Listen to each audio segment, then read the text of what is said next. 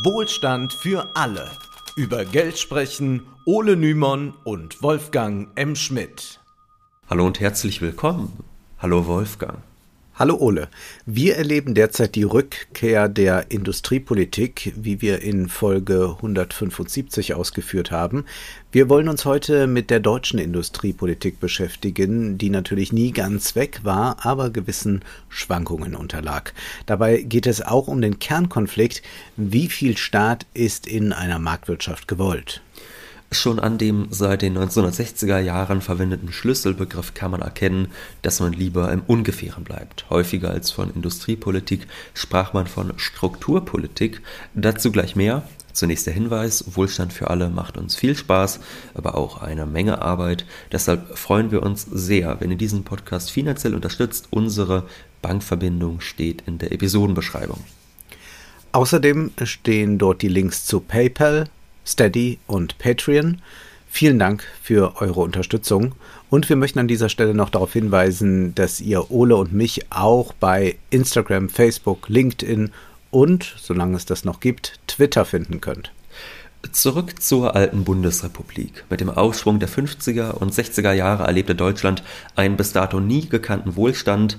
Allerdings zeichnete sich bereits in den 60er Jahren ab, dass dieses Wachstum nicht ungebremst weitergehen wird. Wir wissen, der Kapitalismus ist ein per se krisenhaftes System, was auch die Bundesrepublik zu spüren bekam. Anfang der 70er Jahre sank die Nachfrage nach Gütern weiter. Hinzu kam die Ölkrise und das Problem der Überkapazitäten. Nun kann man auf alle Anforderungen der Zeit entgegnen, dass der Markt es schon regeln werde. Die Idee ist einfach zu verstehen und hat durchaus etwas für sich. Jeder Eingriff des Staates verzehrt das Verhältnis von Angebot und Nachfrage. In Krisen sterben die Wirtschaftssektoren oder einzelnen Unternehmen ab, die ohnehin nicht überlebensfähig sind. Die ordoliberale Wirtschaftsordnung der noch jungen Bundesrepublik definierte den Wettbewerb als grundlegendes Prinzip, das nicht hintergangen werden darf. Dennoch war selbst den Politikern aus Union und FDP klar, dass eine Rahmensetzung allein nicht ausreichen kann, zumal, wie wir sehen werden, der Staat durchaus ein Interesse daran hat, dass manche Industriezweige nicht verblühen. Die Verwunderung war vor zweieinhalb Jahren zum Beispiel bei manchen recht groß, als die Regierung während der Pandemie der Lufthansa zur Seite sprang mit einer Hilfszahlung von 3,5 Milliarden Euro. Einige argumentierten, dies sei doch eine günstige Gelegenheit, sich von diesen Klimaverschmutzern zu trennen. Blickte man jedoch in andere Länder, konnte man ähnliche Rettungsmaßnahmen feststellen. Natürlich liegt es durchaus im Interesse eines Staates, dass man über eine eigene Fluggesellschaft verfügt. Und wir sollten auch nicht verschweigen an dieser Stelle, dass die Lufthansa die Hilfen zurückgezahlt hat. Auch die Kurzarbeit war eine industriepolitische Maßnahme, die jetzt nicht allein der Erhaltung von Arbeitsplätzen diente, um es den Angestellten dort nett zu machen, sondern man wollte auch dafür sorgen, dass die deutsche Industrie auf dem Weltmarkt weiter konkurrenzfähig ist. Was aber hat das mit dem Begriff Strukturpolitik auf sich? Das erklärt Ralf Ahrens in seinem Buch Strukturpolitik und Subvention folgendermaßen. Diese unscharfe Bezeichnung, die sich in der politischen Sprache und in der Volkswirtschaftslehre recht schnell etablierte, half aus einer ordnungspolitischen Verlegenheit, verstieß doch die gezielte Bewahrung einzelner Unternehmen oder ganzer Branchen vor dem Untergang ebenso offensichtlich gegen die stets hochgehaltenen marktwirtschaftlichen Gesetze wie die politische Entscheidung darüber, welche Industrien oder gar Produktlinien als zukunftsfähig gelten durften. Der Bezug auf Strukturen eröffnete ein mesoökonomisches Handlungsfeld, das nicht allzu weit von der legitimen Setzung von Rahmenbedingungen auf der Makroebene entfernt lag und nicht allzu nah an die Mikroebene heranrückte, auf der die Geschäftsrisiken von den Unternehmen zu tragen waren. Arendt sagt dabei auch klar, dass Strukturpolitik in erster Linie Industriepolitik bedeutete, dann wäre zu klären, welche Maßnahmen zählen denn zur Struktur- bzw. zur Industriepolitik. Im Grunde handelt es sich zuvörderst um Subventionen. Hierbei ist dann wieder zu differenzieren zwischen selektiven Finanzhilfen, Steuervergünstigungen, verbilligten Krediten. Zum Teil werden auch staatliche Forschungsmittel dazu gezählt. Was also als Subvention bezeichnet werden kann, ist auch immer eine Definitionssache, weshalb es dann immer so aussieht, dass die Regierungen in der Regel so tun, als würden sie gar nicht viel subventionieren. Manche Forschungsinstitute dann aber sagen, äh, die äh, Subventionshöhe ist eigentlich doppelt so hoch oder dreimal so hoch. Dies kommt alles den Unternehmen zugute, doch gibt es auch Subventionen für die Beschäftigten. Nun kann man generell annehmen, dass industriepolitische Maßnahmen letztlich dazu dienen sollen, Arbeitsplätze zu erhalten oder entstehen zu lassen. Jedoch können Staatshilfen auch direkt an Beschäftigte fließen in Form von Bonizahlungen oder Abfindungen. Wir erinnern uns an den Pflegebonus, der an die Beschäftigten in der Pflege ausgezahlt wurde, um die Mehrarbeit während der Pandemie zu honorieren. Je 500 Millionen Euro für Krankenhäuser und Pflegeeinrichtungen stellte der Staat zur Verfügung.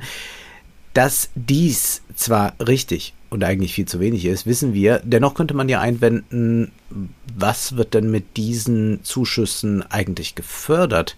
Äh, weshalb wurden sie überhaupt ausgezahlt? Sicherlich sollten wir auf die Rhetorik der Dankbarkeit, wonach die Politik sich bei den Pflegern erkenntlich zeigen will, nicht so viel geben. Interessant ist ja schon, dass das Geld vom Staat kam. Nicht die einzelnen Klinikkonzerne zahlen diesen Bonus. In einigen Branchen wurden Boni an arg strapazierte Mitarbeiter gezahlt, jedoch kamen dafür die Unternehmen auf, die dies auch nicht eigennützig tun, sondern als Motivationsanreiz und um Mitarbeiter an sich zu binden. Ähnlich müssen wir auch die Intervention des Staates verstehen. Die Pflegekrise ist unübersehbar, es fehlen überall Arbeitskräfte. Da versucht der Staat durch solche Förderungen den Pflegeberuf etwas attraktiver zu machen, damit nicht noch mehr das Handtuch werfen. Dass ein Dienstleistungssektor von strukturpolitischen Maßnahmen profitiert, ist, wie die Geschichte zeigt, eher die Ausnahme. Industriepolitik konzentriert sich meist auf andere Sektoren, beispielsweise waren es 1978 vier, auf die sich die Subventionen verteilten. Landwirtschaft, Verkehr, Wohnungs- und Städtebau und ganz wichtig Steinkohlenbergbau.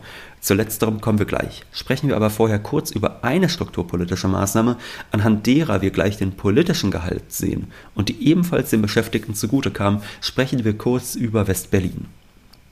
So sehr einzelne Subventionen immer Kritik ausgesetzt waren, herrschte zwischen den Parteien ein übergreifender Konsens, dass das eingemauerte Berlin für den Staat und seine Identität besonders wichtig ist, weshalb man ökonomische Anreize bieten musste, damit Menschen unter diesen Bedingungen in der heutigen Bundeshauptstadt leben wollen. Ja, und auch heutzutage müsste man dir wahrscheinlich mindestens mal die Einkommensteuer erlassen, damit du äh, freiwillig in Berlin mehr als ein paar Tage verbringst, oder? Ja, also wenn ich dann nach Berlin ziehen müsste, ich müsste es mir nochmal gut überlegen. Ich müsste es nochmal durchrechnen. Äh, jedenfalls gab es für Unternehmen in West-Berlin steuerliche Erleichterungen und für die Beschäftigten eine steuerfreie Lohnzulage. Diese wurde damals Zitterprämie genannt. Kompensiert werden sollten durch sie auch die höheren Kosten in der Stadt, da bekanntlich die Warenzufuhr durch die deutsche Teilung erschwert und damit teuer war.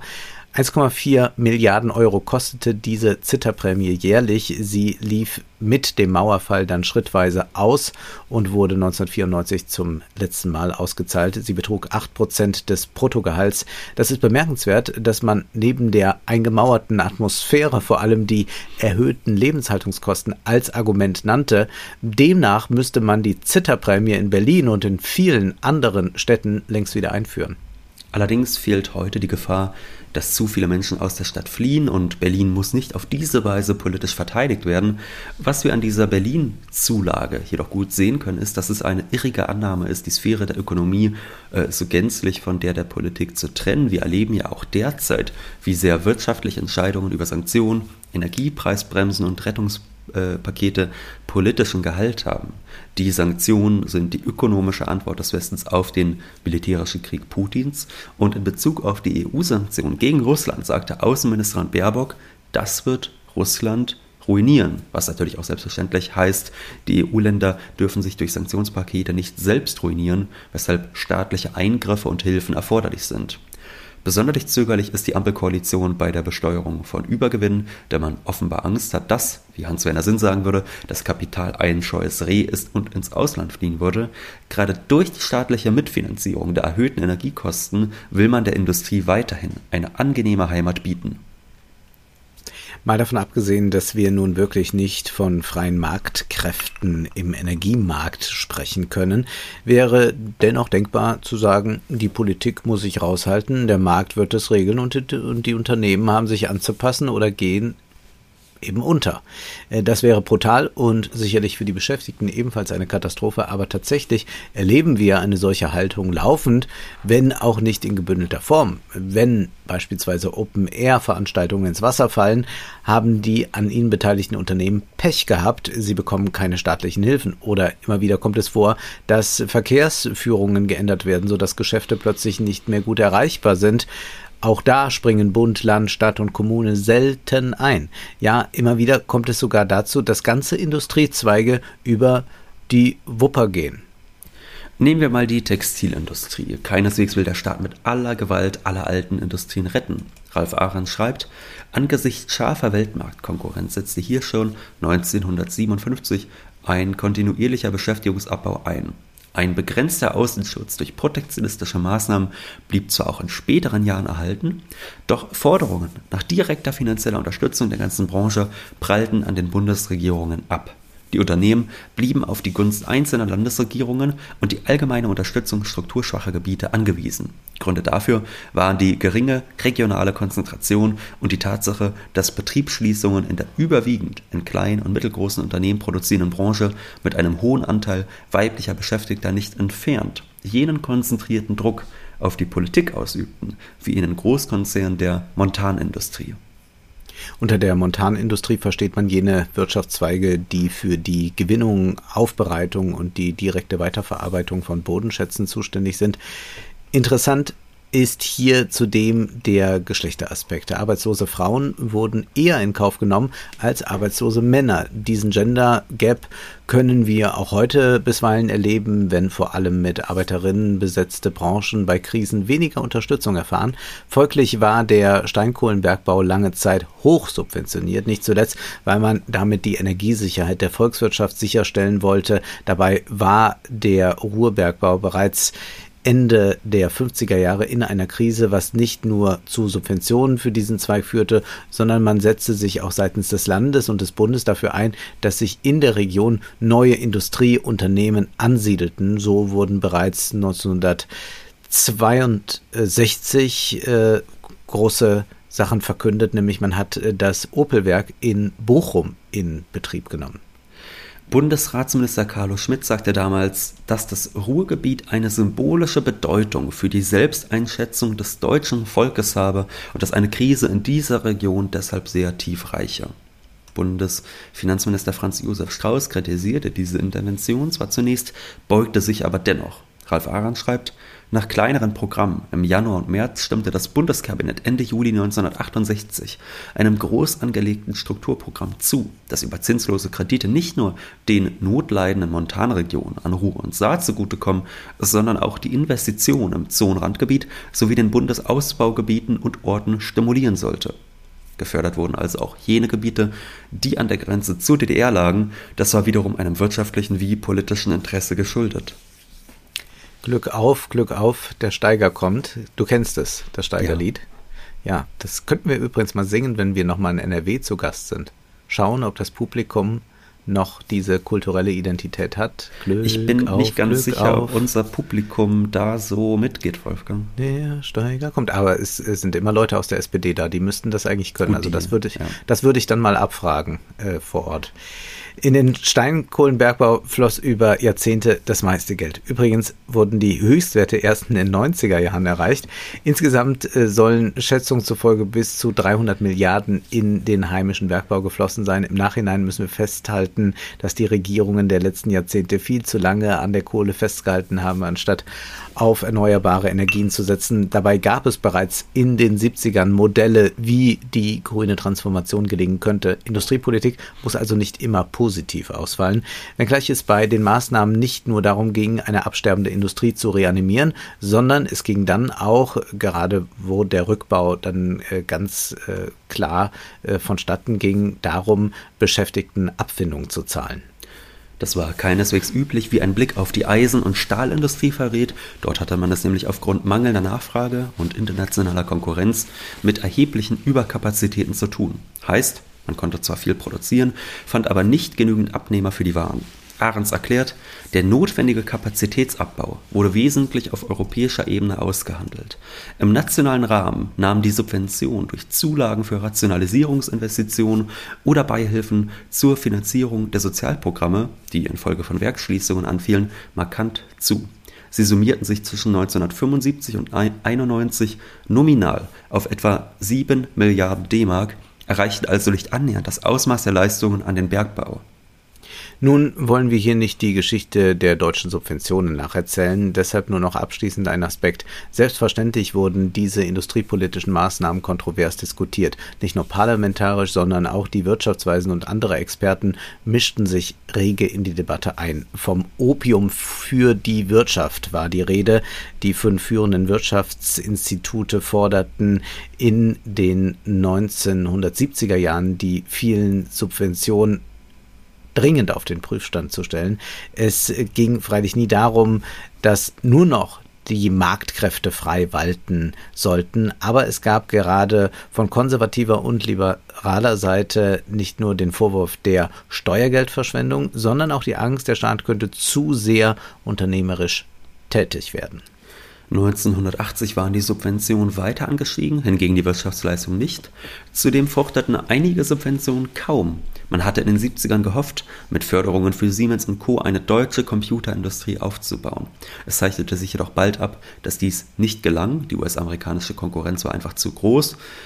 Dieser Erfolg der Amerikaner, der ist bekanntlich weniger unternehmerischer Genialität als immensen staatlichen und vor allem frühen staatlichen Förderungsprogrammen geschuldet, gegen die die Bundesregierung nicht ankam. Die deutschen Computerhersteller hatten nicht ohne Eigeninteresse verkündet, sie könnten in nur fünf Jahren weltmarktfähig werden, dies aber bewahrheitete sich nicht.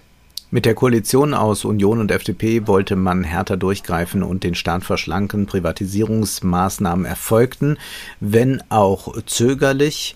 Helmut Kohl sagte in seiner Regierungserklärung am 4. Mai 1983, er wolle den Staat auf den Kern seiner Aufgaben zurückführen.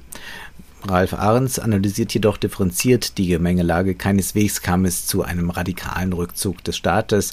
Wir wollen dies nicht weiter ausführen, sondern nur noch einen Aspekt benennen. Ahrens schreibt nämlich von wirtschaftswissenschaftlicher Seite schien noch am ehesten eine neue Industriepolitik, die mittlerweile von einigen Ökonomen propagiert wurde, neue Impulse zu bieten. Vor allem die japanischen Erfolge auf dem Weltmarkt, die wesentlich der engen Koordinierung von Unternehmen und Industrieministerium zugeschrieben wurden, schienen Forderungen nach aktiveren, auch außenwirtschaftlichen Stützungsmaßnahmen selbst zugunsten absteigender Branchen zu rechtfertigen. Aha, hier haben wir es also, das Wort Industriepolitik, das wurde jetzt häufiger in den Mund genommen. Neu sollte diese damals auch schon sein, allerdings führte dieser Diskurs zu keiner einschneidenden Veränderung in der Wirtschaftspolitik. Der Japan-Boom verängstigte damals den Westen so sehr wie heute der China-Boom und ältere, Argument, ältere argumentieren deshalb heute ja häufig gern, China werde das zweite Japan werden, das heißt der Boom könnte bald schon je enden. Ob dieser Vergleich statthaft ist, das darf bezweifelt werden. Jedoch führt uns diese Diskussion der 80er Jahre in die Gegenwart, denn wieder ist von solch einer neuen Industriepolitik die Rede. Eine wichtige Vertreterin dieses Ansatzes ist die hier im Podcast schon häufiger erwähnte Mariana Mazzucato, die von der FAZ als Robert Habecks Lieblingsökonomin bezeichnet wurde. Aber auch Sarah Wagenknecht hat sich mehrfach positiv auf die Wissenschaftlerin bezogen. Schauen wir uns ihren Ansatz nun etwas genauer an. Mazzucato will mit ihren Konzepten nicht einfach die Wirtschaft auf Teufel komm raus grün ankurbeln, äh, auf Teufel komm raus ankurbeln, sondern zugleich soll durch eine kluge Industriepolitik die grüne Transformation gelingen. In ihrem Aufsatz Das Wachstum in eine grüne Richtung umlenken erklärt Mazzucato, dass es nicht um Almosen für gebeutelte Sektoren gehe. Auch sollen nicht einfach die Gewinner der Transformation herausgepickt werden. Vielmehr geht es ihr um die Willigen und sie schreibt also um jene Unternehmen, die bereit sind, sich in Richtung eines grünen Wachstums zu wandeln. Ein Beispiel dafür gab es kürzlich in Deutschland, wo unter dem politischen Dach der Energiewende der Stahlsektor nur dann unterstützt wurde, wenn er seinen Materialverbrauch senkte, was er auch tat. Mazzucato spricht sich für eine missionsorientierte Herangehensweise aus. Sie illustriert das an einem Beispiel. So könnte die Mission lauten, wir wollen die Meere von Plastik befreien. Das ist nur sektorübergreifend realisierbar. Dazu muss sich die Chemieindustrie wandeln. Gleichzeitig müsste der Biotech-Sektor Bilderkennungssysteme entwickeln, um diesen Plastikmüll zu orten. Die Müllentsorger müssen zudem kooperieren, aber auch die Produktdesigns müssen geändert werden, damit diese Erkennung überhaupt gelingen kann. Außerdem braucht es autonome Ozeanstationen zur Entfernung des bereits angefallenen Mülls, wodurch die KI-Branche eine wichtige Funktion erfüllen muss. Wir sehen an diesem Beispiel, dass es hier nicht einfach darum geht, einem Sektor oder einzelnen Unternehmen mit ein paar Auflagen oder Anreizen auf den rechten Weg zu führen, denn dies ist ein holistischer Ansatz, der nicht leicht zu koordinieren sein wird. Denn immer ist davon auszugehen, dass die Konkurrenzstruktur des Wirtschaftssystems mit sich bringt, dass es widerstreitende Interessen bei den involvierten Unternehmen gibt. Keineswegs sieht man da an einem gemeinsamen Strang, nur weil es ein erklärtes Ziel gibt. Für die Koordination braucht es deshalb eine neue Organisationsstruktur im öffentlichen Sektor. Mazzucato hat ein Vorbild vor Augen. Eine erfolgreiche missionsorientierte öffentliche Organisation sei die DARPA, äh, das steht für Defense Advanced Research Projects Agency. Mazzucato schreibt, die DARPA ist ein hervorragendes Beispiel dafür, dass öffentliche Mittel zu Innovationen führen.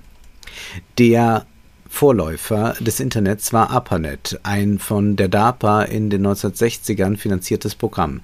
Damit vergleichbar war das unglaublich leistungsstarke Team von Superhirn, das Mitte der 2000er bei der US Advanced Research Project Agency Energy anfing. Diese Agentur wurde ausdrücklich als DARPA-Klon angelegt und brachte missionsorientierte Investitionen in den Energiesektor. Industriepolitik setzt man hier bewusst gegen den Diskurs der Deindustrialisierung und der Schrumpfung. Die Wirtschaft soll stattdessen in Einklang mit der Umwelt gebracht werden. Man will dabei aber nicht generell schrumpfen oder sich in eine Kriegswirtschaft verwandeln. Den Vorschlag der Kriegswirtschaft, der momentan heiß diskutiert wird, wollen wir bald aufgreifen. Nun wird es aber wie bei allen Investitionen Risiken geben. Mazzucato ist sich dessen bewusst, wenn sie erklärt, so geriet zum Beispiel das US-Energieministerium in die Kritik, weil es einen verbürgten Kredit über 528 Millionen Dollar an das Solarkraft-Startup Cylindra vergab das bankrott ging, nachdem der Preis für Siliziumchips dramatisch gefallen war, sodass die Steuerzahler für die Kosten aufkommen mussten. Aber wenige Kritiker bemerkten, dass ein ähnlicher verbürgter Kredit über 465 Millionen Dollar Tesla bei der Entwicklung des Elektroautos Model S half und zum Erfolg führte. Noch weniger kritische Beobachter haben je in Frage gestellt, warum die Regierung eine vorzeitige Rückzahlung des zugrunde liegenden Kredites akzeptierte und 12 Millionen Dollar zurückerhielt, statt Beteiligungsoptionen zu verhandeln, die nach Schätzungen fast 1,4 Milliarden Dollar hätten wert sein können. Hätte das Ministerium sich für Aktien in Tesla entschieden, hätte es mit den Gewinnen die Solyndra-Verluste um ein Vielfaches wettmachen und weitere vielversprechende Projekte finanzieren können. Daraus folge, dass man die Öffentlichkeit an Gewinnen beteiligen könnte, etwa indem man einen Fonds auflegt. Es wäre vergleichbar mit den privaten Risikokapitalfonds. Damit hätte man auch einen gewissen demokratischen Druck aufgebaut, da Politiker, die ständig Fehlinvestitionen veranlassen, vermutlich bei der nächsten Wahl abgestraft werden, wenn der Fonds keine entsprechenden Renditen für die Bürger bringt. Solche Fonds müsste es nicht nur auf Bundesebene, sondern auch auf Länderebene oder für bestimmte Regionen geben, wenngleich eine kluge Industriepolitik auch zu höheren Steuereinnahmen führen kann. Nehmen wir das Beispiel Mainz. Äh, dort hat sich ja äh, ein Sektor und vor allem ein Unternehmen äh, hervorgetan. Im Jahr 2021 hat der Erfolg des dort ansässigen Unternehmens BioNTech 1,1 Milliarden Euro Gewerbesteuer eingebracht. Nun, damit könnte man natürlich jetzt äh, wieder klug investieren, äh, was könnte alles werden, aber die kulturlosen Stadtpolitiker sorgen dafür, dass äh, kaum noch Leute sich das Wohnen in der Stadt leisten können. Ein Kino nach dem anderen muss schließen, aber man macht jetzt aufgrund der hohen Einnahmen allen Unternehmen ein Steuergeschenk, indem man die Gewerbesteuer um 30 Prozent reduziert. Das ist wirklich clever und wir sehen hier, Industriepolitik, die kann auch dumm und verantwortungslos sein. Das Problem mit deutschen Städten ist, dass sie sich wie Unternehmer als Konkurrenten gegenüberstehen und diese Wettbewerbsstruktur führt dazu, dass sich immer mehr Städte in kleine Steuerparadiese verwandeln, um Unternehmen herbeizulocken.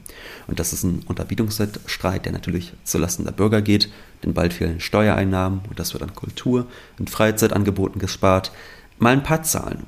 Zehn der 14 Städte mit der niedrigsten Gewerbesteuer liegen in Bayern, Am wenigsten zahlen Unternehmen im bayerischen Röttenbach, dort liegt der, dort liegt der Hebesatz bei 230 Prozent.